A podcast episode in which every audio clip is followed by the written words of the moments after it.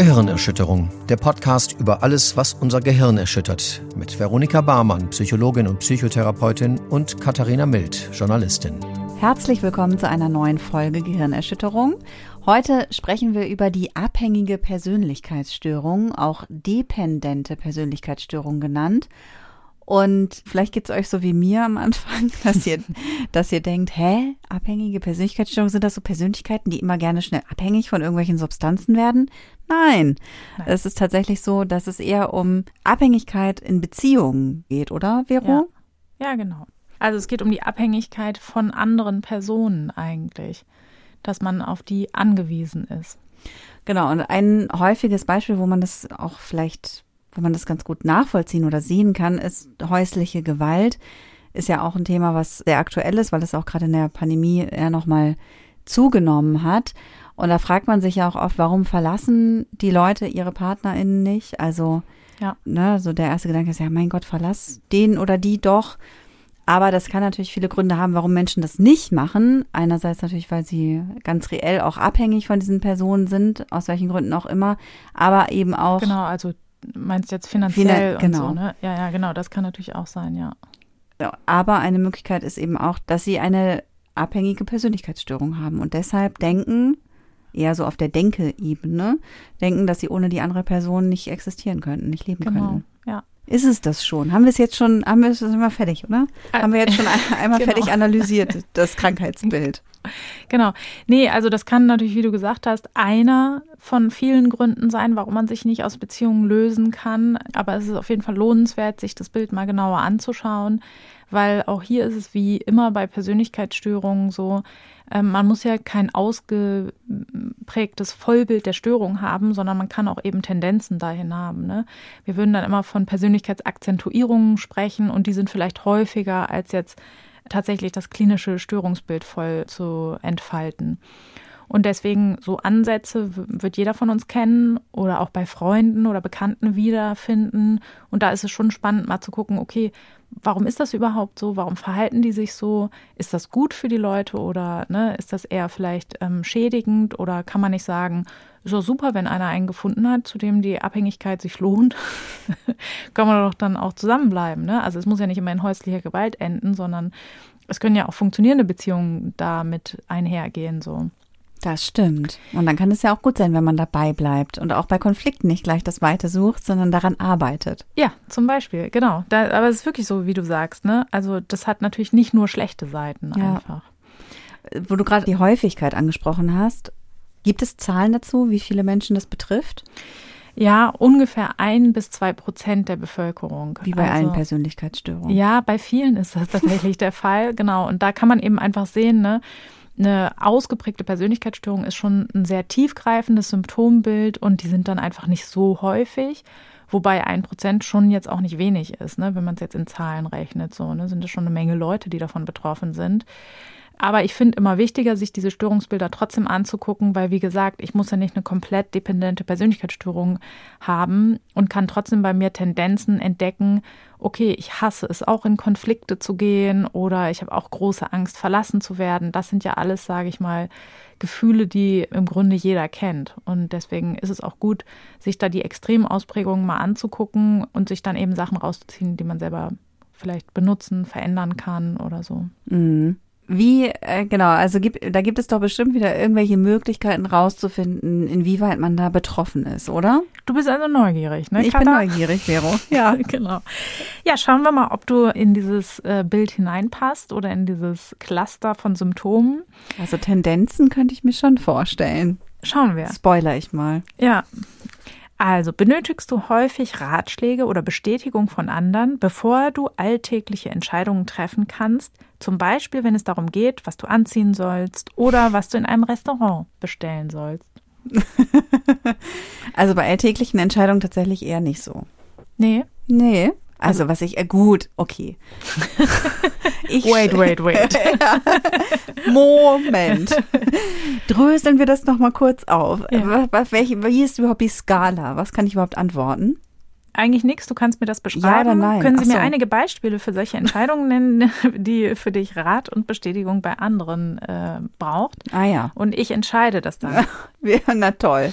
Das heißt, Ich bin also voll in deiner Hand. Ich bin voll Ja. von dir abhängig. Ja, genau. Dependenter Fragebogen. Damit fühle ich mich unwohl, ehrlich gesagt. Das ist schon mal kein gutes Zeichen für die Diagnose. Also, tatsächlich habe ich am, am kommenden Wochenende habe ich eine Feierlichkeit, eine, Oh. eine Familienfeierlichkeit, könnte man sagen. Mhm. Und da zum Beispiel habe ich mir schon von meinem Mann Rat eingeholt, was ich anziehen soll. Ja, genau, das ist hier gemeint. Ja, das ist aber für mich jetzt nicht keine völlig alltägliche Entscheidung. Also je, so, morgens stimmt. entscheide ich selber, was ich anziehe. Ja. Und wenn ich irgendwie was esse, entscheide ich auch selber, was ich esse. Oder meine Kinder entscheiden, was es zu essen geben muss. Pfannkuchen. Richtig? Pfannkuchen oder Pizza? Ja, abwechselnd. Also dementsprechend würde ich halt sagen, ja, so im, im wirklichen Alltag brauche ich diese Bestätigung nicht, aber bei so Sachen, die schon ein bisschen mehr, ein bisschen größer oder ein bisschen wichtiger für mich sind, da schon. Mhm.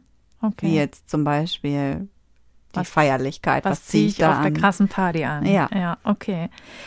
Also dann würden wir das Kriterium verneinen. Du hast keine Schwierigkeiten, alltägliche Entscheidungen allein zu treffen und benötigst auch nicht übermäßig viele Ratschläge und Bestätigung durch andere. Nicht übermäßig. Genau, das wäre so das erste Kriterium. Ähm, als ich mir das angeguckt habe, habe ich gedacht, tatsächlich, ich glaube, das hat sich bei mir über die Lebensspanne auch nochmal verändert. Ich weiß, früher musstest du doch immer Bestätigung von deiner Schwester haben, dass sie Hölle. dir, ja. Absolute Hölle. Ich habe wirklich morgens, bevor ich aus dem Haus bin, habe ich gesagt, so, ich ziehe jetzt das und das an, ne? Und das Ding ist, sie hat ja auch nie irgendwie gesagt, äh, bist du bekloppt, so, das sieht scheiße aus oder so. Aber es war irgendwie so eine Art Aberglaube oder Ritual zu hören, ja, das kannst du kaufen, das kannst du anziehen, das ist gut so. Ja. Ja, ganz merkwürdig irgendwie. Genau, und das muss ich sagen, hat sich schon über meine Lebenszeit verändert. Wobei ich mir da nicht sicher, ja doch eigentlich, also einerseits sind so im Bereich Klamotten oder so ist mir eigentlich, wie man sieht, alles völlig egal geworden. Ich gehe auch im Schlafanzug hier arbeiten.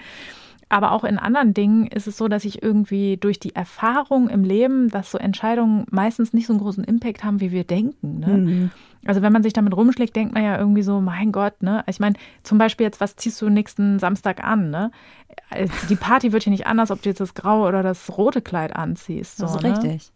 Genau, man denkt aber natürlich, dass das einen Das ist größeren total Einfluss hat. entscheidend. Ja, und das ist so ein bisschen, da habe ich schon viele Erfahrungen gemacht, dass es eigentlich wurscht ist. Mhm. Und das hat mich so ein bisschen, ja, weniger darauf angewiesen gemacht. So, Ja. Ne? Aber prinzipiell hätte ich auch nie dieses Kriterium in einem pathologischen Maß erfüllt oder so. Ja. So, Kada, bist du bei der Organisation wichtiger Lebensbereiche, wie zum Beispiel Geldangelegenheiten, Kindererziehung oder der Planung deines Alltages von anderen Personen abhängig? Das ist jetzt eine echt blöd formulierte Frage als Mutter und Berufstätige. Ja, ich bin komplett abhängig. Mhm. Oder wie ich immer gerne formuliere, wenn ich Termine äh, mache, ich muss erst mal gucken, ob ich da raus darf. Ja, wie ist das denn jetzt gemeint?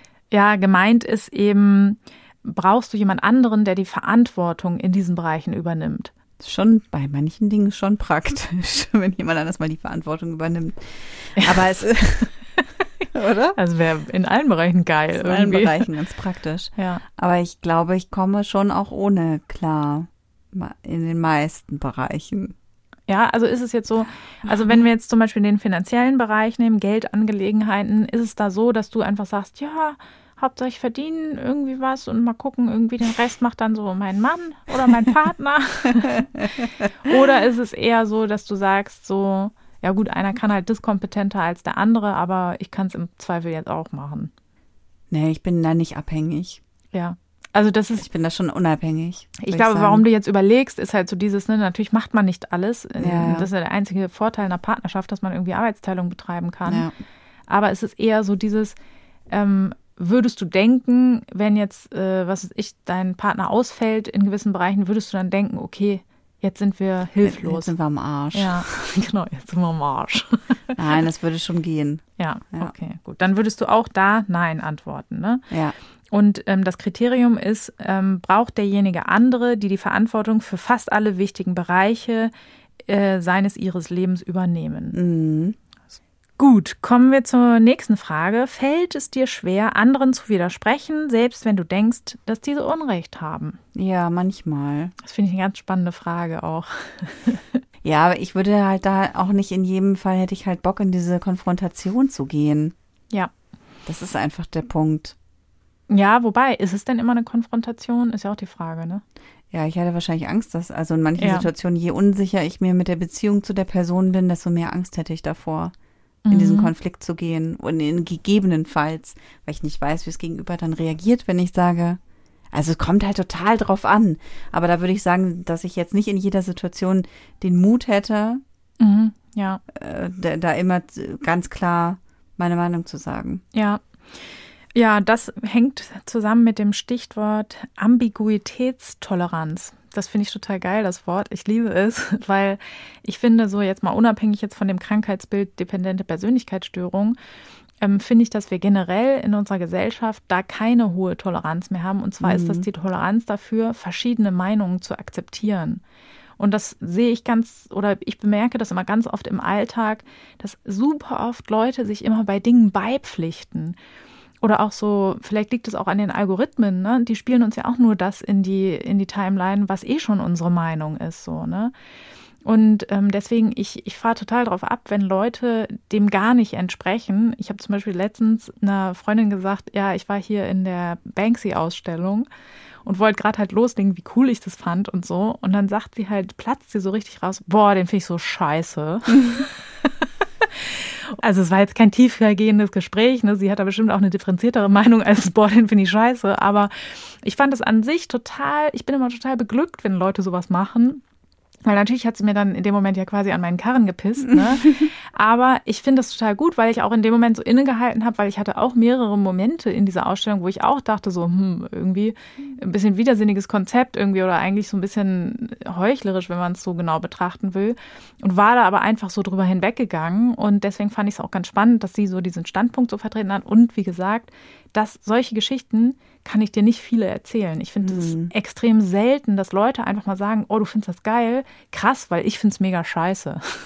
Ja, ist nicht so populär, da hast du total recht. Ja, das fand ich auch, mm, ja, ist vielleicht ein, dickes Fass, was man aufmacht, aber so bei diesem äh, Corona hat auch ganz viele solche Sachen aufgemacht. Ne? Treffen mhm. wir uns jetzt, dürfen wir Partys feiern oder nicht und so.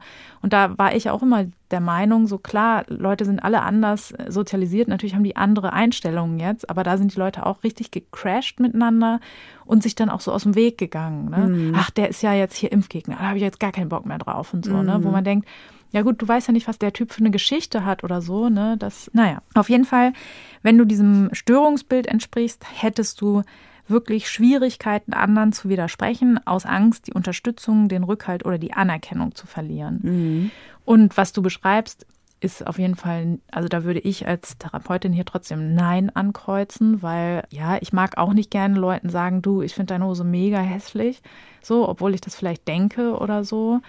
Aber, oder noch schlimmer finde ich es eigentlich so bei so Wohnungseinrichtungen. Kennst du das? Mhm. Wenn Freunde so ihre Wohnung so einrichten und du denkst einfach nur so, boah, ist das hässlich. Mhm. Das ist ja nur eine Geschmackssache. Das würde ich nie sagen, weil ich das so verletzend finden würde, ne, dass man mhm. Leuten irgendwie sagt, so du, so wie du lebst, finde ich halt eklig oder so. Mhm. Ähm, aber ist ja im Grunde dann auch, ne? Ich meine, gut, ich sage dann auch nicht, boah, ist das schön bei euch oder so, ne? Aber ja, wobei ich rette mich dann immer mit so, ist aber gemütlich. Ah, ja. Total verlogen. Ah, ja, jetzt, jetzt, muss ich aufpassen, wenn ich jemals jetzt bei euch sage, oh, ist das gemütlich, dann denkst du, okay, du findest es hässlich. Könnte passieren, ja. Ich werde sehr genau darauf achten. ja, also genau, das heißt nicht, dass man jeden bei jeder Gelegenheit vor den Kopf stoßen muss, sondern, und das glaube ich auch, ne, wenn, also ich sag mal so, in unserer gemeinsamen Beziehung spüre ich jetzt nicht, dass du Probleme hast, mir zu sagen, wenn du Sachen scheiße findest. Also, Lalala. Jede, nee, finde ich auch gut, ne? Also wenn ich halt hier, ich ist ja oft, dass ich Sachen falsch formuliere oder irgendwie, was weiß ich, was da ein falsches Bewusstsein habe und da bist du immer ganz schnell damit zu sagen, nee, äh, sagen wir hier nicht. Stimmt. So, ja, auf jeden Fall. Das ist auch mega wichtig. Ja, da hast du recht, aber das ist nochmal was. Also gut, da bin ich mir offensichtlich deiner äh, Person so sicher genug, dass ich das halt auch kann, ne? Also das ja. würde ich halt eben, wie gesagt, bei mir hängt das halt sehr von der Person ab. Ja, Ja, das würde ich auch der Beziehung. sagen. Ja, genau. Bei Sachen, bei, das ist auch generell so, ne, dass wir zu Hause oft auf die Kacke hauen, ne, Ja. und super ungerecht sind, weil wir halt wissen, okay, das ist halt unsere Familie, die bleiben in der Regel. und nach außen sind wir natürlich viel freundlicher Ja. und so, ne. Kenn ich auch. Meine, kind, meine Kinder sind auch so. In, ist, ist krass, da habe ich auch letztens drüber geredet. In Einrichtungen kriegt man immer so Feedback, nee, total toll Mhm. und immer voll hilfsbereit und so bla bla. Und zu Hause dann so kann man einen Tisch decken. Zack, sind sie alle weg.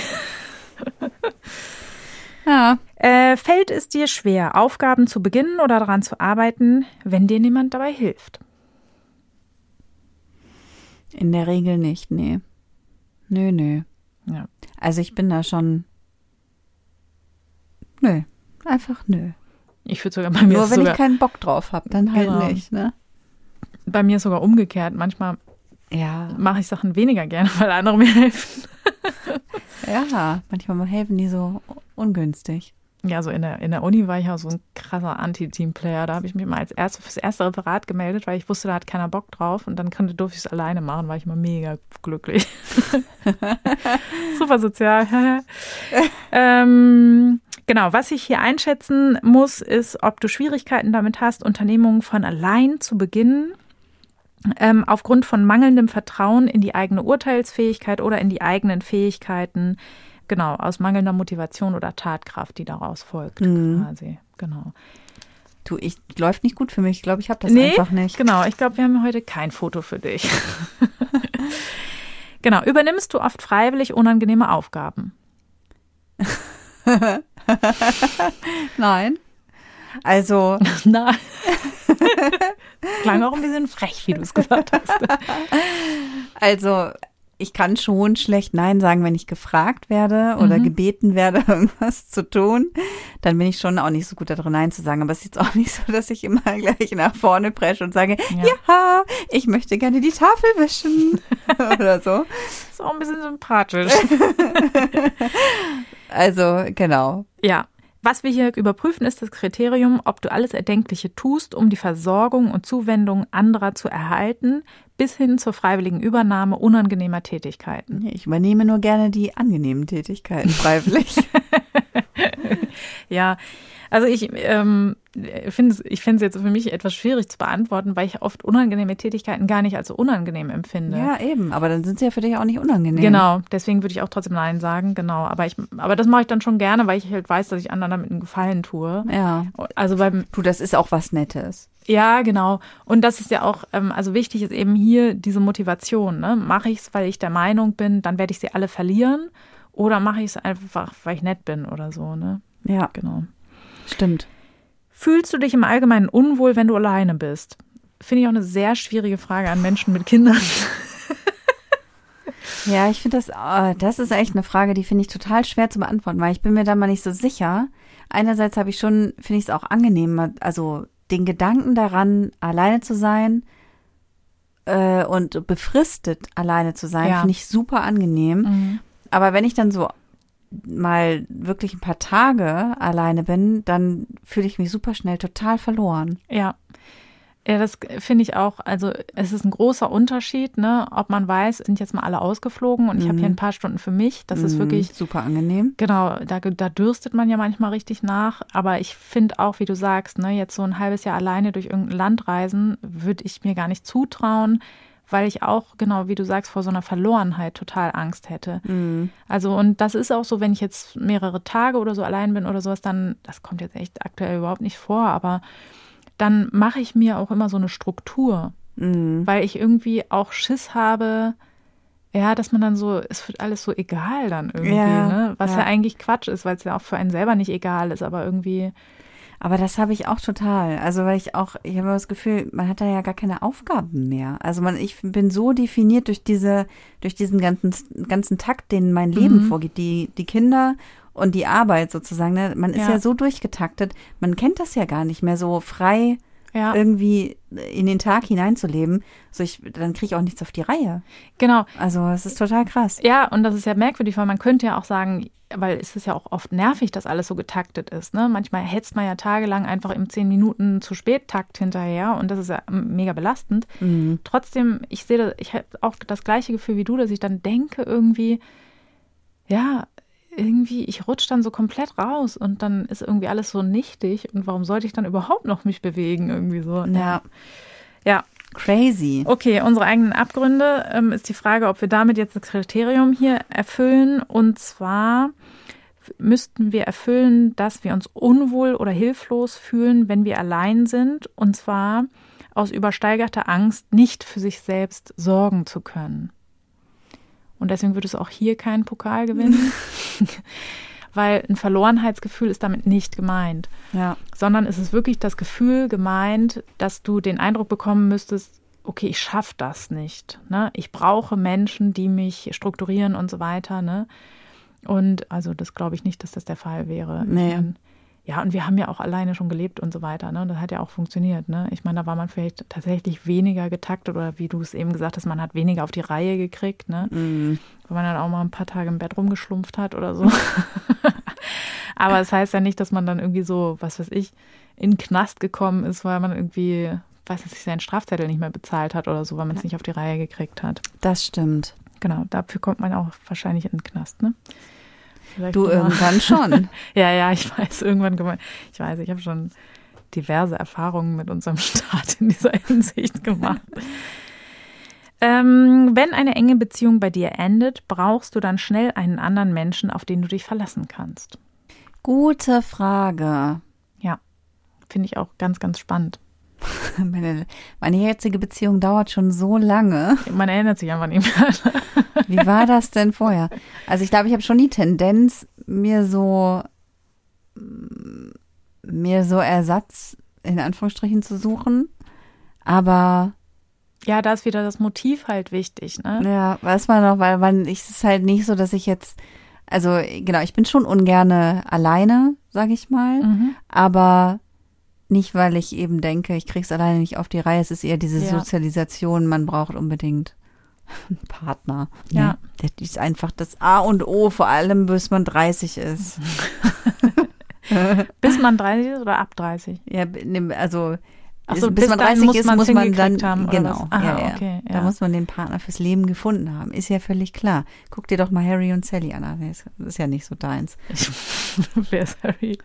Harry und Sally ist eine romantische Komödie. Ich kenne Harry Potter. Ach so, ja. Ähm, Weiß ich gar nicht, wie das bei dem ist. äh, ich glaube, am Ende hat er auch irgendwen, oder? Bestimmt. gar nicht Doch, doch, der sicher. ist doch, ist er nicht mit Hermine, äh, nicht mit Nee. Hermine, sondern mit der Schwester von Ron, Das kann irgendwie sein. mit der ja. Schwester von Ron bandelt, ba bandelt Arden Arm.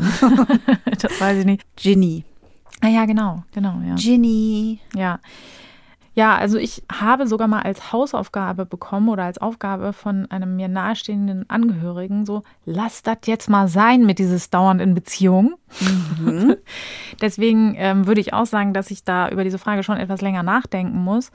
Aber bei mir war tatsächlich nie der Grund, dass ich dachte, ich kriege irgendwas nicht allein auf die Reihe. Ja.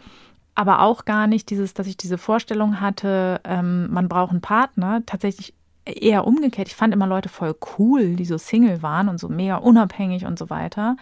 Aber ich würde, also das ist jetzt sehr kurz zusammengefasst, aber ich würde sagen, ich kann einfach schlecht Nein sagen. Also ich bin ganz häufig in so Sachen reingeraten, wo ich irgendwie, weiß ich auch nicht, Leute dann so nicht vor den Kopf schlagen wollten und dann so irgendwie, die so krass überzeugt von der Sache waren und ich dann so dachte so, ja, okay, ja. Dann war ich halt Wenn immer du so. meinst. Ja, genau, ja, so, so, jetzt war jetzt nicht scheiße dann, ne, aber dass ich dachte so, gut, jetzt ist ein bisschen übertrieben, jetzt gleich hier so eine Beziehung aus dem Boden zu stampfen, aber irgendwie war es dann so und dann dachte ich auch so, ja, okay. Also als ich ganz jung war, ist mir das auch tatsächlich mal passiert, hat einer gesagt, so, ich bin jetzt verliebt in dich und dachte ich, ja, okay, dann kann ich ja jetzt nichts mehr machen. So. Dann bin ich gefangen. ja, also wirklich auch, dass ich eine lange Zeit auch das sehr unangenehm fand, wenn Leute mir irgendwas Zuneigungsmäßiges gesagt haben, weil ich dann dachte so, oh no, nee, nee, nee, nee, gleich bin ich hier wieder in so einer Verpflichtung drin und habe wieder irgendwas an der Backe kleben, wo ich, wo ich nie hin wollte. Oh nein. Das ist auch Deswegen- nicht gesund. Nee, möchte ich sagen. Deswegen, ich, ich habe es jetzt auch sehr kurz zusammengefasst. Man könnte es jetzt ein bisschen differenzierter, dann wirkt es auch nicht mehr ganz so freakig.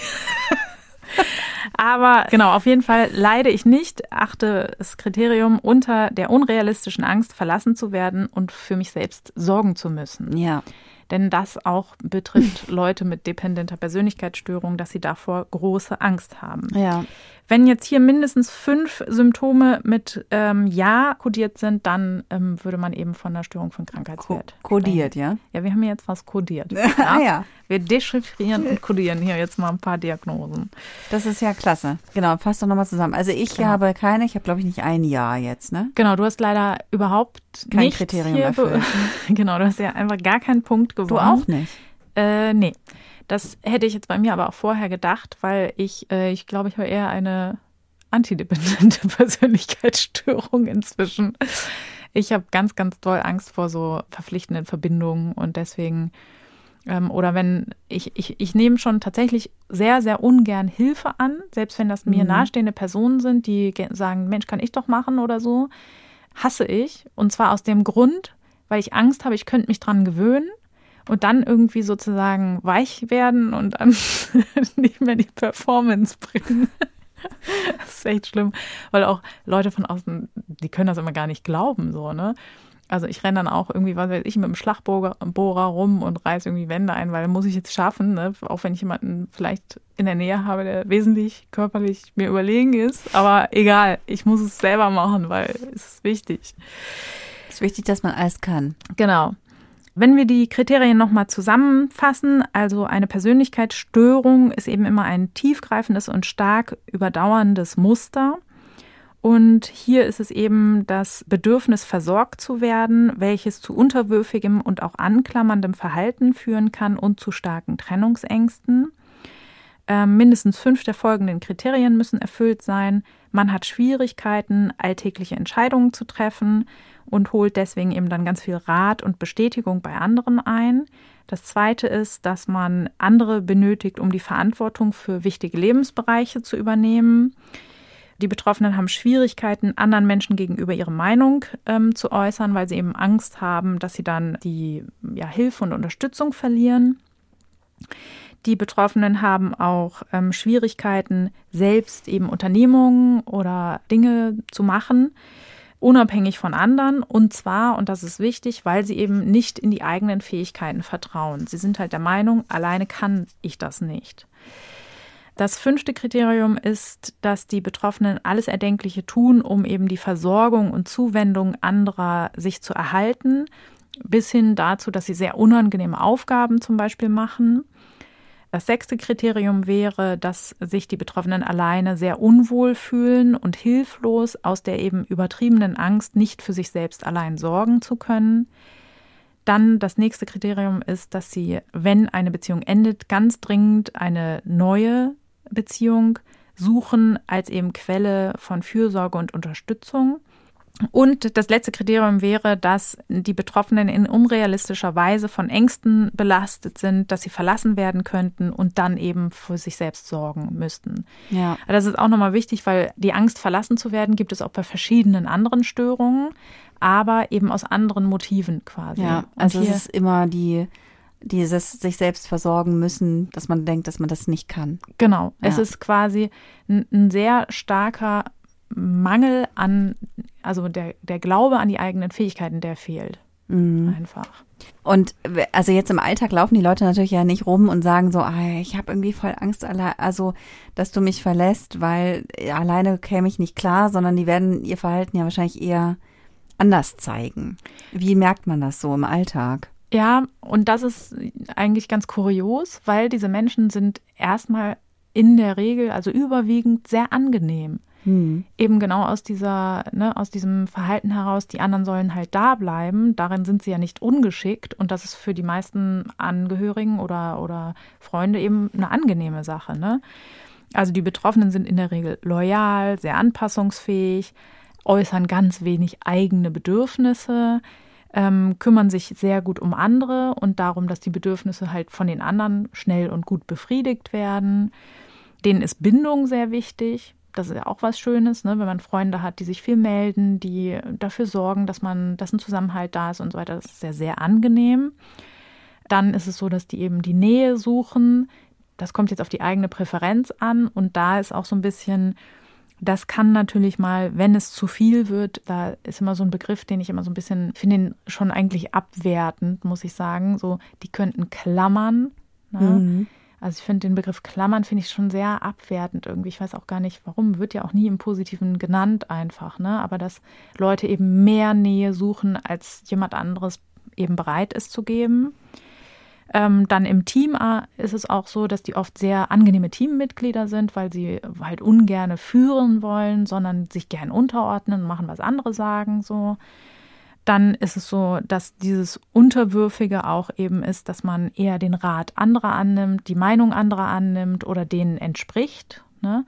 Und auch nicht so, dass jemand sagt, ja, heute machen wir alles in Braun und dann sagt man, Blau wäre doch auch schön, ah ja gut, dann alles blau, sondern schon oft sehr geschickt weil die würden eigentlich erstmal gar keinen eigenen Vorschlag einbringen, sondern eigentlich sofort eigentlich fühlen, was ist denn hier so Trend, was ist Tenor, was mag der andere und dem dann direkt entsprechen. Also mhm. Das ist ja auch nicht aufgesetzt oder, oder manipulativ oder sowas, sondern das ist eigentlich schon ne, aus einem tiefen Bedürfnis heraus und deswegen für das Gegenüber ist das erstmal nicht unangenehm einfach mhm. so. Ne?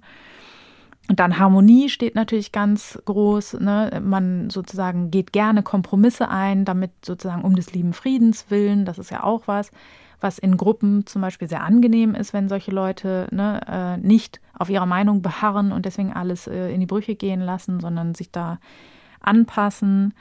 Eine große Rücksichtnahme. Das finde ich auch immer so. Ich habe auch verschiedene Freunde, die sehr, sehr rücksichtsvoll sind und das ist auch tatsächlich, das ist eine Eigenschaft, die ich extrem gerne mag. Mhm. Und zwar, weil, äh, weil ich so schwach bin. Aha. nee, aber es, es, es gibt ja auch Leute, bei denen ist das nicht so. Und da merke ich mehr und mehr, dass ich mich da eigentlich zurückziehe, weil die sagen dann, ich will das und das, können halt sehr gut für ihre Bedürfnisse sorgen. Und die haben ja oft gar kein Problem damit, wenn jemand sagt, du, nee, auf gar keinen Fall. Aber ich finde das so energieaufwendig, dass ich da gar keinen Bock drauf habe. Hm. So, ich habe gar keine Lust drauf, Leuten ständig zu sagen, nein, das ist meine Grenze, so, sondern ich mag Leute wirklich gerne, die gar nicht erst darüber latschen oder vorsichtig fragen. So. Hm. Deswegen auch das ist per se eigentlich eine sehr angenehme Eigenschaft.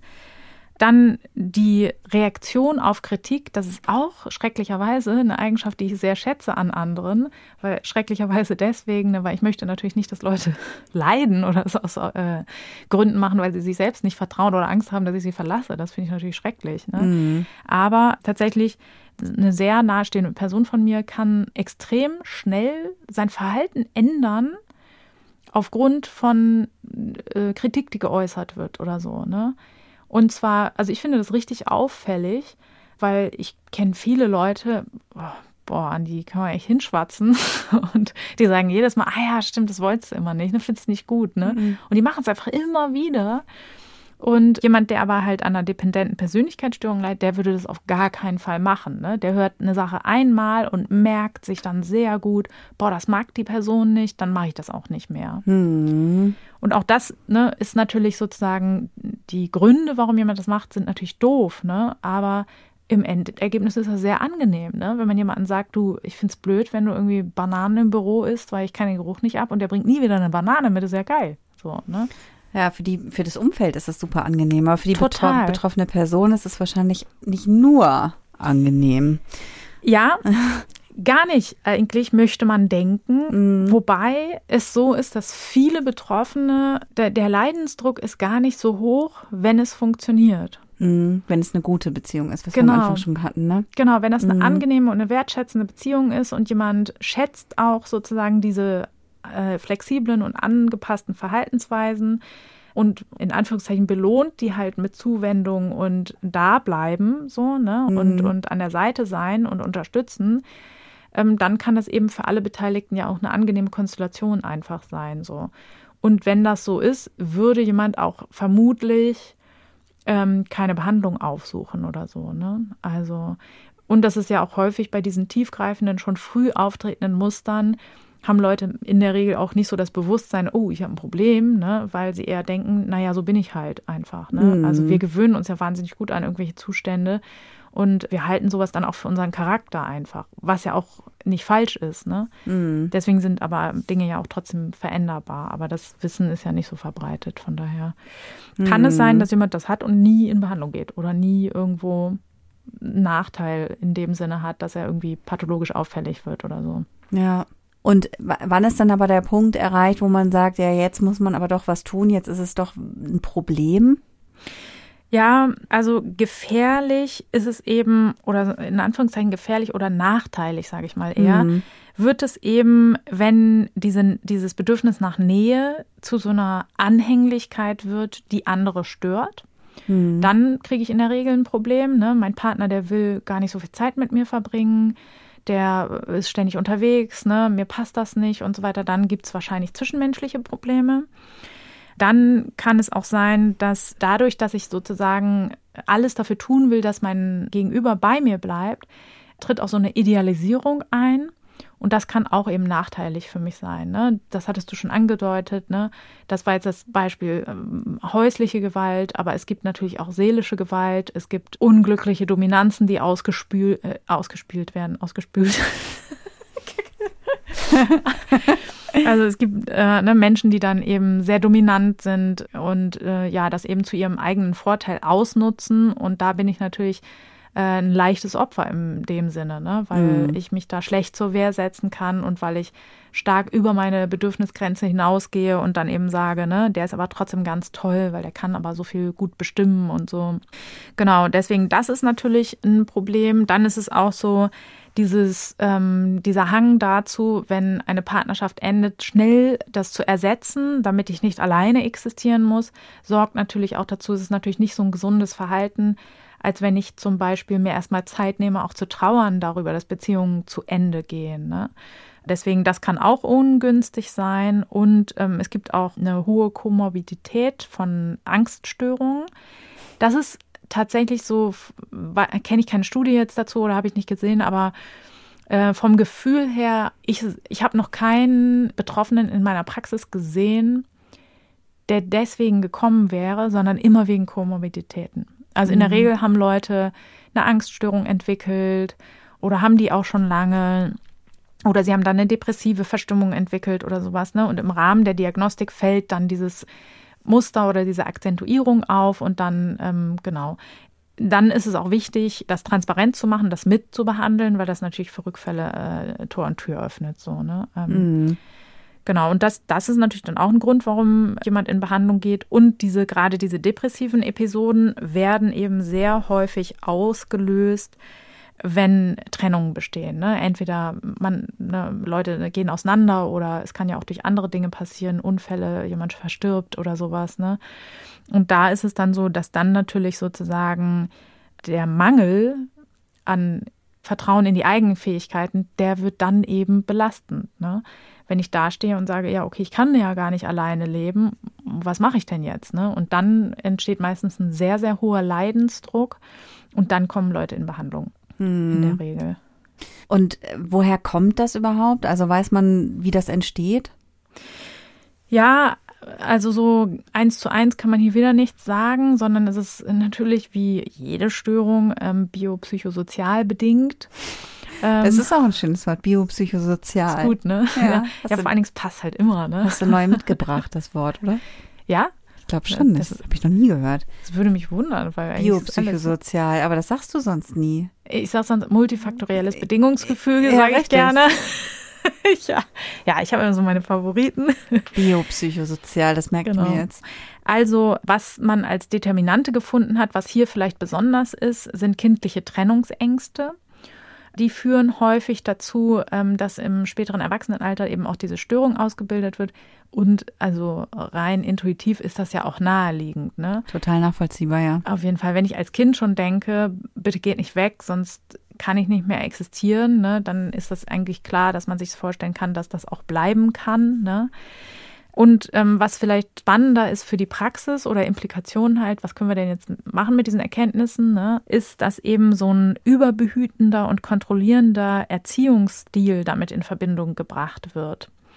Und das ähm, erschwert so ein bisschen auch die Frage, ob das vererbt wird oder anerzogen wird, weil eben Menschen, die selbst von dieser Persönlichkeitsstörung betroffen ist, also die selbst eine abhängige Persönlichkeit haben, die erziehen eben auch ihre Kinder häufig sehr an sich bindend, beziehungsweise versuchen dann eben alle Autonomiebestrebungen, ne, also wenn ein Kind halt unabhängig werden will und sagt, lass mal, ich brauche dich nicht, ich gehe jetzt alleine so, ich fahre jetzt hier zwei Wochen in die Ferienfreizeit, die versuchen diese Leute eben eher zu verhindern, beziehungsweise es ist auch gar nicht notwendig, sondern die verstärken die nicht unbedingt, ne, sondern Nähe suchendes Verhalten wird eben eher verstärkt und das kann dann halt bei den Kindern wieder zur, zu einem ähnlichen Muster führen.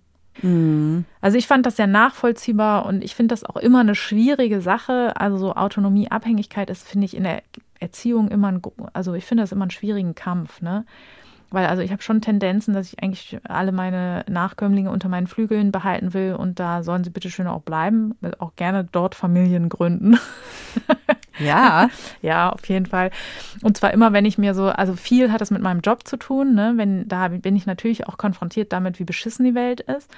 Und wenn da wieder so Fälle sind, die einem halt irgendwie die Kinnlade runterklappen lassen, dass man sie denkt, man kriegt sie nie wieder zu, ich denke ich, okay, ihr geht einfach nie wieder raus. Die Welt ist so scheiße, ihr dürft da nicht hin. Gar nicht, weil ich nicht in deren Fähigkeiten vertraue, sondern weil ich so das Ausmaß der grausigen Welt so überschätze in dem Moment. Ne? Mhm. Also das habe ich ganz viel. Und ja, man macht sich eben Sorgen halt natürlich um seine Kinder. Ne? Also ich finde schon allein, keine Ahnung, wenn deine Kinder zum Beispiel auf Bäume klettern, ne? da kennst du doch auch dieses, dass du da unten sitzt und denkst, fuck, wenn die da jetzt runterfallen, dann brechen die sich halt ein Bein oder halt den Kopf, so. Und dass man aber trotzdem halt das ja unterdrückt, dass man hingeht und sagt, nee, lass das mal, weil man denkt, ja, ist ja auch geil, ne? Ich, ich erinnere mich auch noch, wie ich in die Krone geklettert bin, da ganz oben war und dachte, hier kommt niemand hin und ich bin der König der Welt, so, ne? Also, deswegen, ich finde es eine ganz, ganz schwierige Sache und ich finde das ähm, total nachvollziehbar, wenn man halt so überbehütend ist genau, also mich reitet dann am Ende doch noch die Vernunft rum, ne? Und dann lasse ich meine Kinder doch alleine irgendwie durch die Stadt fahren und so, weil das natürlich, natürlich müssen die das lernen und das ist wichtig und auch das, wie Kinder dann wiederkommen, wenn sie sich kompetent fühlen, ne? Das ist ja total geil, ne? Wenn die irgendwas geschafft haben selber, so dieses Strahlen im Gesicht ist ja unbezahlbar, ne? Aber ich finde das sehr, sehr schwer. Hm. Du hältst dich da super bedeckt. Ich lausche nur. Ja gut, aber du hast ja auch welche. Denkst Wäre du einfach jetzt voll so, unhöflich, dich zu unterbrechen hier. ja, ja, okay, aber ich, ja, okay, aber ich, es interessiert mich so. Ich denke, äh, siehst du, weil ich konnte jetzt in deinem Gesicht gar nicht lesen, so, ah ja, ja, geht mir auch so, oder denkst du gerade so, ey, Alter, ist die verrückt? Ja.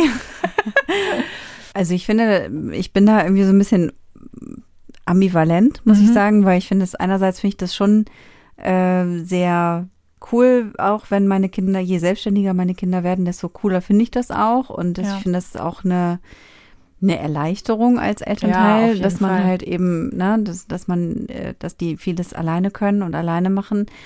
Und gleichzeitig mache ich mir natürlich schon auch Sorgen, so über äh, manche Dinge und was passieren könnte. Und bin schon, glaube ich, auch, möchte schon auch immer gerne genau wissen, was die Kinder so machen und frage auch wahrscheinlich oft so detailliert nach, so wie ist denn dies und was denkst du darüber? Und was hast du denn, was hast du denn da und da gemacht? Und äh, was willst du denn hier und da? Und äh, so, genau, von daher glaube ich schon, dass ich so diese, dass ich beides so ein bisschen in mir trage, sowohl das Kontrollierende als auch dieser, dieses, ähm, dass ich das schon bestärke, bestärken möchte, auf jeden Fall, dass die Kinder selbstständig werden. Auch wenn meine Kinder eher nicht so, beide noch nicht so viel Interesse daran haben, so selbstständig. Also manche Sachen ah, ja. schon, aber halt bei manchen, ich habe halt eben eher vorsichtigere Kinder, die dann nicht so, die jetzt ja, nicht so okay, vorneweg ja. äh, alles Mögliche machen, wo man immer denkt, oh Gott, oh Gott, sondern äh, dass es eben eben geht so langsam, in Anführungsstrichen, dass ich dann mal denke, ja gut, jetzt ist ja auch mal Zeit gewesen. Ja. So, von daher, ja. Ah, okay. Nee, das äh, ist tatsächlich, meine Kinder, äh, von allen habe ich das geschrien, nein, ich kann das! Ich kann das schon alleine. Das ja. ist sehr, sehr typisch. Deswegen, und da habe ich immer dann den großen Konflikt, so Gott, die sind so vehement und ich will eigentlich, ne, wenn, ich will das ja nicht kaputt machen, dass sie jetzt voll an sich glauben. Mhm. Aber auf der anderen Seite finde ich halt so, man muss jetzt nicht mit drei Jahren Feuer machen. so, auch wenn man kann. Auch wenn man denkt, man kann das. Man kann das bestimmt so. mit drei. Ja, haben wir auch dann gemeinsam gemacht, aber es ist wirklich, ich finde es super schwer. Ja, ja. Und witzig, was du sagst mit dem Nachfragen, weil, oh mein Gott, das Allerschlimmste. Wie war es in der Schule? Gut. oh, und dann geht die Klappe wieder zu. Und was war so, denn genau los? Genau, Erzähl doch mal. was soll das denn heißen? Ey, gut, gut, was soll das heißen? Verdammt, ne? Und dann gibt es ja auch gut in verschiedenen Nuancen. Gut, war dann vielleicht nicht ganz so gut wie gut. Ja. Bei einem meiner Kinder heißt auch, wenn es gut war, dann sagt es maximal Mittel. Als Aussage, also da denkt man schon so, oh, okay. Mittel? Sonst war es immer ja. doof. Ah. Also, aber wenn es Mittel war, oh, dann ist schon eigentlich gut gewesen. ja, deswegen, das kann ich auch sehr gut verstehen. Ich bohre dann auch immer sehr viel nach, weil das so auch so ein Gefühl von Kontrolle gibt, dass man dann äh, ja. ja halt Schlimmeres verhindern kann, falls das irgendwo entsteht oder so. Ja. Ja, auf jeden Fall. ist schon gut, ne? So ein bisschen Kontrolle ist schon gut. Ja, auf jeden Fall. Genau, kann eben auch, wenn jemand die Neigung in sich trägt, dann dazu führen, dass er eben quasi den, die, den Glauben an die eigenen Fähigkeiten gar nicht ausbilden kann und dann eben lernt, dass es äh, das Kind oder derjenige, diejenige auf andere angewiesen ist. Mhm. Und das würde natürlich dann die Entstehung von dieser Störung begünstigen. Genau, leider ja. Kann man noch was machen, um das zu verhindern? Also ich würde schon sagen, das, was, womit man halt mit sich ringt, halt, dass man sozusagen die Eigenständigkeit fördert, ähm, man kann auch ähm, oder sollte auch ähm, Kinder eben unterstützend erziehen ne? und nicht sozusagen aufzählen, was kann alles schiefgehen oder was ist alles schiefgegangen, sondern eher ne, an die Erfolge erinnern. Und das finde ich, machen wir oft nicht. Ne? Auch in der mhm. Schule ist das so, deswegen ist ja auch manchmal so Rotstift in in der Kritik, ne, weil wir schreiben ja nur auf, was scheiße gelaufen ist, so, ne? Und ja. ähm, das ist ja jetzt auch bekannt, dass das nicht günstig ist, ne? Und ja, Kinder ermutigen halt, Dinge immer wieder zu probieren. Und das ist auf jeden Fall, wäre hier auf jeden Fall auch ein Schutzfaktor. Ja. Mhm. Und das mache ich immer noch so, dass ich auch versuche, so Unsicherheiten, da versuche ich mich tatsächlich erstmal mit anderen auszutauschen. Also bevor ich den Kindern gleich sage, so das und das finde ich jetzt gefährlich oder so, mhm. das finde ich, muss ich gar nicht mit meinen Kindern diskutieren, sondern das kann ich erstmal mit anderen Erwachsenen besprechen und dann kann man gemeinsam halt also eine gut überlegte Entscheidung ähm, treffen und dann den Kindern mitteilen. Ja. Das finde ich immer auch ganz furchtbar, wenn Erwachsene sagen, ja, aber es ist doch so wahnsinnig gefährlich, wenn die da jetzt allein den großen Weg gehen und so. Und dann, ne, wo ich denke, mhm. so Leute, diskutiert es doch einfach für euch und kann, kann man das Ergebnis ja sagen, weil Kinder haben ja noch eine ganz andere Realität, eine ganz andere Wahrnehmung, ne? Die gucken nicht den ganzen Tag Nachrichten und äh, deswegen, das finde ich auch immer sozusagen, man muss Kindern auch nicht von Anfang an irgendwie die gesamten Grausamkeiten erzählen. Äh, man muss sie natürlich darauf vorbereiten, ne, dass man was nicht ins Auto springt bei anderen Leuten oder so. Ne? Aber ich finde, da muss man gut überlegen, dass man ihnen eher die Fähigkeiten sagt, was sie können und so weiter, anstatt ihnen dauernd vorzuhalten, was sie alles nicht können. Ja, guter Punkt.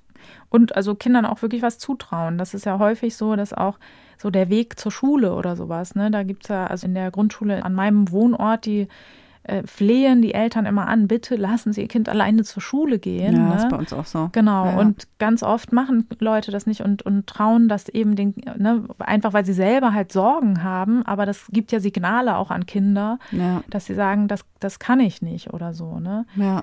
Und ich erinnere mich auch, als ich als Kind bin ich früh mit öffentlichen Verkehrsmitteln gefahren und so weiß ich noch, das werde ich nie vergessen, dann bin ich nach Findorf gefahren, weil ich ja weggezogen bin. Mhm. Und dann ähm, hat, haben mir halt meine Eltern eingebläut, da musste auf der Rückfahrt, ne, musste dann gegenüber bei der Haltestelle einsteigen. Einfach das Gleiche machen, nur rückwärts quasi. Mhm. Dann bin ich zur Haltestelle und sagt meine Freundin, nee, du musst hier einsteigen. Und ich so, nee, hier bin ich ausgestiegen. Ich schwör's dir, ich weiß es hundertprozentig. Ne? Mhm. Ich so, alles klar, eingestiegen und erstmal schön nach Teneva geballert. abends um sechs. Und dann bin ich halt, habe ich mich nicht getraut aufzustehen, habe nur gemerkt, alles wird komisch und so. Und dann Endstation Teneva halt. Ne? Oh. Und dann bin ich auch halt, voll riesen Kloß im Hals bin ich vorgegangen zum Fahrer so, Entschuldigung, wann kommt denn die Dummseite? er hat voll den Lachkrampf gekriegt.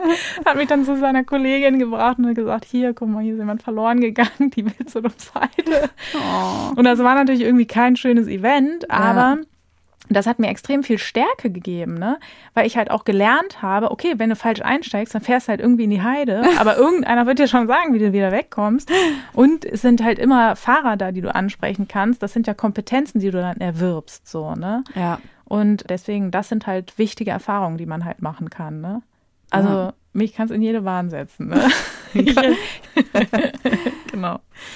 Jetzt haben wir darüber gesprochen, woher das kommt und wie man das vielleicht auch frühzeitig schon verhindern kann, bevor sich diese ja. Muster dann so äh, ja, fest eingraben, sage ich mal, in die Persönlichkeit. Wie ist das denn dann, wenn man es hat und jahrelang mit sich rumschleppt, kann man das dann im Erwachsenenalter, Erwachsenenalter überhaupt noch behandeln und verändern? Äh, grundsätzlich würde ich zu dieser Frage immer sagen, ja. Aber es ist natürlich so, das ist schon richtig, was du sagst, Katha, dass halt, wenn sich solche Dinge so tief eingraben, umso schwerer sind sie natürlich zu verändern.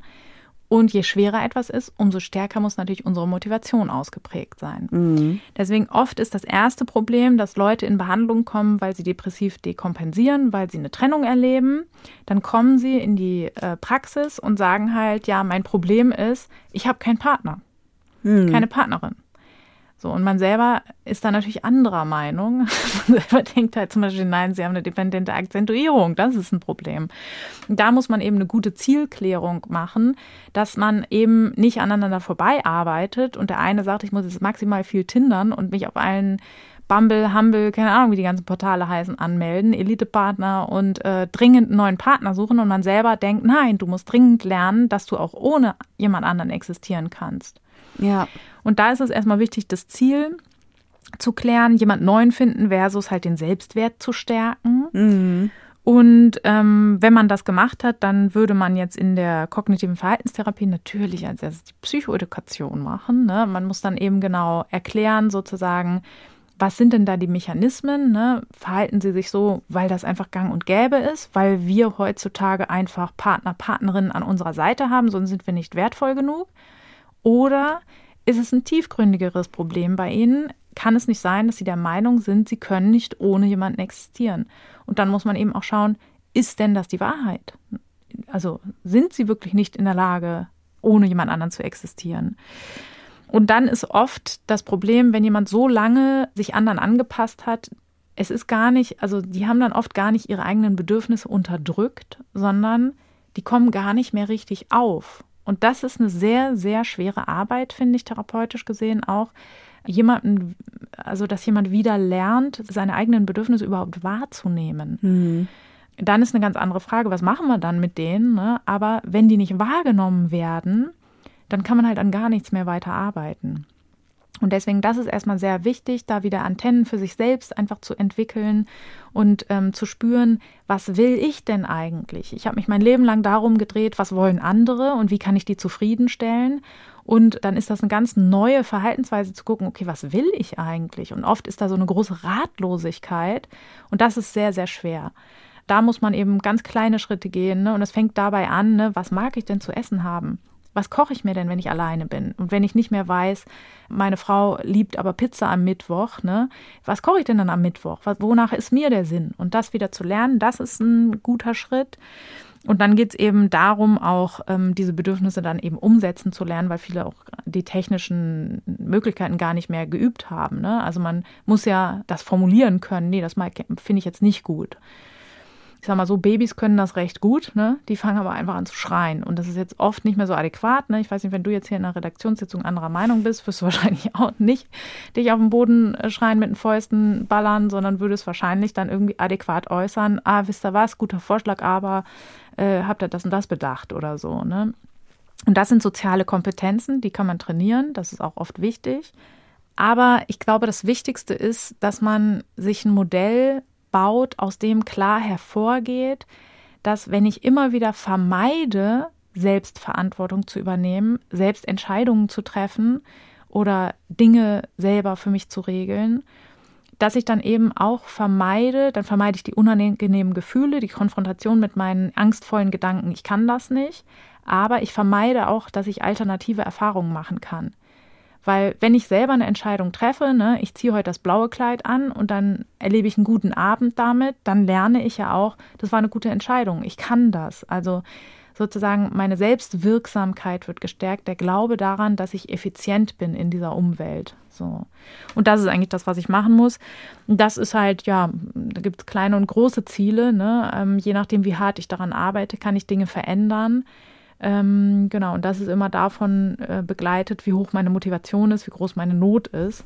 Genau, also das ist sehr, sehr lohnenswerte Arbeit natürlich, ne, weil also man wird natürlich dadurch, dass ich einen größeren Grad an Autonomie erreiche, also es geht ja um die Abhängigkeit oder Unabhängigkeit, ne, und das ist ja am Ende, was da steht, ist Freiheit.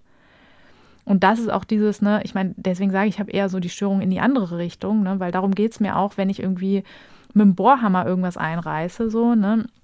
Bin natürlich nicht der Meinung, dass ich die beste Abrissfrau der Erde bin oder so, ne, sondern ich denke halt einfach sozusagen, wenn ich nicht übe, wenn ich nicht dranbleibe, mache ich mich abhängig dann habe ich irgendwann Dinge, wo ich andere immer fragen muss. Ne? Mhm. Und das passt mir überhaupt nicht. Und das ist eben was, wofür man in so einer Therapie arbeiten kann. Und meines Erachtens, also Freiheit ist eines unserer höchsten Güter. Das zu erreichen, ja, das lohnt sich auf jeden Fall, finde ich. Ja, aber andererseits ist es ja auch nicht schlimm, mal jemanden zu brauchen. Ja, ich weiß. Sagen die Leute, die gerne von mir gebraucht werden, äh, auch. ich weiß, ich übe. Ich übe auch daran. Genau, immer so ein Mittelweg ist wahrscheinlich so ja, ganz genau. gesund. Ja. Ähm, so deshalb, nicht, nicht die endgültige, die absolute Freiheit, also das ist ja auch, wie soll man sagen, man ist ja auch unfrei, wenn man immer ja, so. wenn man niemand anderen mm. was übernehmen lassen kann, auf jeden mm. Fall natürlich Quatsch. Ja. Deswegen, ich würde auch, ne, deswegen habe ich auch gesagt, ich bin eher die entgegengesetzte Störung. ja. Ich weiß schon, dass das ein bisschen drüber ist. Ähm, genau, und das ist halt ein Kontinuum und auch da ist es natürlich gut, wenn wir uns in so einem mittleren Bereich aufhalten einfach. Ne? Natürlich können wir auch nicht als äh, kranke Einzelgänger, die irgendwie auf niemand mehr angewiesen sind, äh, können wir natürlich auch schlecht existieren. Wir sind halt soziale Wesen einfach. Ne? Ja, was ich eben gedacht habe und was tatsächlich auch eine Frage ist, die aus unserer Community kam, äh, war so die Frage, wenn man dann so in so einer Therapie ist und das behandeln will, besteht dann nicht total die Gefahr, dass man sich von der Therapeutin, dem Therapeuten total abhängig macht oder dass man dann eben in die nächste abhängige Beziehung sozusagen geht und alles so macht, ja. wie diese, wie man ja. da gesagt bekommt. Ja, das ist eine große Gefahr mhm. und ähm, genau erfordert einfach, wie soll ich sagen, ein bisschen, also einfach Fingerspitzengefühl, also das Fachwissen weil ähm, das erste, also eine Abhängigkeit ist vielleicht etwas, was sich im Verlauf erst entwickelt, aber das erste, was erstmal auffällig ist an dieser Art von Patienten, ist, dass sie sehr sozial erwünscht handeln. Das heißt, sie werden sich sehr dankbar zeigen in der Therapie. Sie werden sagen, Mensch, toll, Sie haben wirklich spitzenmäßige Ideen, das wird mir alles wahnsinnig gut helfen. Sie werden die Hausaufgaben machen, sie werden pünktlich kommen, sie werden ne, sehr, sehr natürlich ihrem angestammten Muster folgen, mhm. es dem Gegenüber so angenehm wie möglich zu machen. Was denken wir natürlich als erstes? Ja, läuft ja Bombe. das ist ja richtig geil. Mhm. Deswegen, das habe ich häufig, ne, also das ist vielleicht eher nochmal ein Problem, in Anführungszeichen. Ich meine, die sind jetzt auch nicht dumm, ne, aber als Therapeut Anfänger, Anfängerin ist das eher ein Problem, dass man denkt, Mensch, das läuft ja ganz toll, das ist mein Lieblingspatient oder so, ne? Und als erfahrenerer Therapeut, Therapeutin ist man da schon eher hellhörig. Ne? Ja, also ich finde das immer so und deswegen, ich bin auch mal sehr stolz drauf, dass ich in äh, meiner ähm, therapeutischen Tätigkeit, ich kriege so gut wie nie Abschiedsgeschenke. Und ich finde das richtig gut. Weil das ist auch was, was ich viel erlebt habe, so in Kliniken. Da kriegt die, die Oberärzte werden vollgehauen mit Geschenken und Merci-Packungen können die alle schon nicht mehr sehen. So. Und das finde ich immer nicht so ein gutes Zeichen, weil das auch so diese gewisse Abhängigkeit eigentlich unterstreicht. So, ne? Also ich sage immer auch meinen Patienten, sage ich, ich werde gut bezahlt dafür. Ne? Sie brauchen sich hier nicht bedanken. So, ne? Mhm. Das ist eine Dienstleistung. So. Man, man schenkt ja auch nicht seinem, seinem Autoschrauber eine riesige Merci-Packung oder sowas. Ne? Ja, ist doch wirklich so. Das ist doch bescheuert. das wäre aber, der wird sich vielleicht freuen. Ja. Vielleicht repariert er dann noch ein bisschen besser Klar. sein Auto. Und so. ja, genau. Und wenn die mal was krasses machen, so, dann sagt man natürlich auch über die Maßen Dank oder was weiß ich, schenkt da mal irgendwie eine Packung Kaffee da hin oder so, ne? Aber also deswegen, ich finde es immer schwierig. Deswegen, also das Erste, was man sein sollte als Therapeutin, ist aufmerksam auf solche Prozesse. Und dann ist das nächste, dass man das also möglichst schnell transparent macht. Mhm. Weil natürlich ist das sehr schlecht. Also man könnte ja auch sagen, ist er Bombe, wenn die Leute so engagiert mhm. sind. Ne? Und so zum Teil würde ich das auch nutzen, aber es birgt eben mehr Gefahren und zwar zum Beispiel die der Überforderung. Ne? Ich habe dann immer tollere Ideen, was man hier mal alles üben und machen könnte. Und die Leute sagen halt dann immer, nee, super, mache ich. Und fühlen sich völlig überfordert mit solchen Aufgaben, trauen sich aber natürlich nicht zu sagen, hören Sie mal zu, ich kann hier keine Berge versetzen, können Sie mal einen Gang runterschalten oder so. Hm. Deswegen, das ist eben sehr wichtig, deswegen sollte man das schnell transparent machen und im Sinne der Abhängigkeit zum Therapeuten, zur Therapeutin ist es sehr, sehr wichtig. Und das ist zum Beispiel was, das mir absolut in die Wiege gelegt, ne? Weil da ist mir auch so Bindung schnell viel zu eng, wenn Leute sich so rückversichern. Ja, mhm. meinen Sie denn, ich soll das so und so machen? Mhm. Und ich meine immer gar nichts. Ganz inbrünstig sage ich auch mit den Leuten, wissen Sie was? Habe ich keine Ahnung. Das kann ich nicht für Sie entscheiden. Ne? Mhm. Aber ich bin da halt sehr hellhörig, weil ich diese Verantwortung nicht haben will. Weil ich weiß ja ganz genau, ne, am Ende gibt es dann auch jemanden, wer die Verantwortung hat, der hat halt auch die Arschkarte natürlich. Ne? Also es gibt wirklich krasse Fragen, die mir gestellt werden. Sind Sie denn der Meinung, ich soll mir jetzt 200.000 Euro leihen? Wo ich immer denke so, auf gar keinen Fall habe ich dazu eine Meinung, ey. So, weil äh, wenn es jetzt schief geht, dann bin ich ja wohl auch die Geärmelte, die halt dann irgendwie eine Meinung hatte. Sie haben doch damals auch gesagt, ich soll, auf jeden ich Fall. soll den Mann verlassen. Und genau. Jetzt, ja, genau, sowas auch. Jetzt oft, hat er mich ne? umgebracht. Genau, genau. Äh, sowas ist ganz häufig, ne, dass Leute sagen, ja, meinen Sie denn, die Beziehung tut mir noch gut und mhm. so weiter. Ne? Ich meine nichts. So.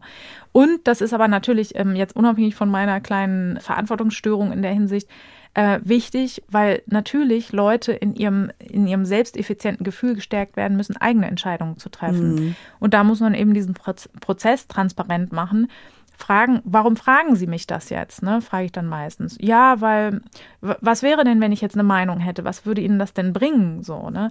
Ja, wäre schon schöner, so, weil es ist jetzt echt scheiße, sich selber entscheiden zu müssen. Mhm. Ja, genau. Und das müssen wir jetzt gemeinsam aushalten halt, ne? Mhm.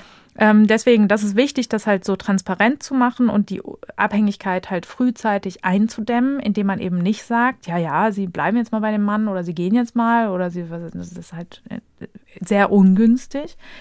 Genau. Und dann ist es eben auch gut, wenn man frühzeitig auch immer wieder klar macht, dass Therapien Enden haben.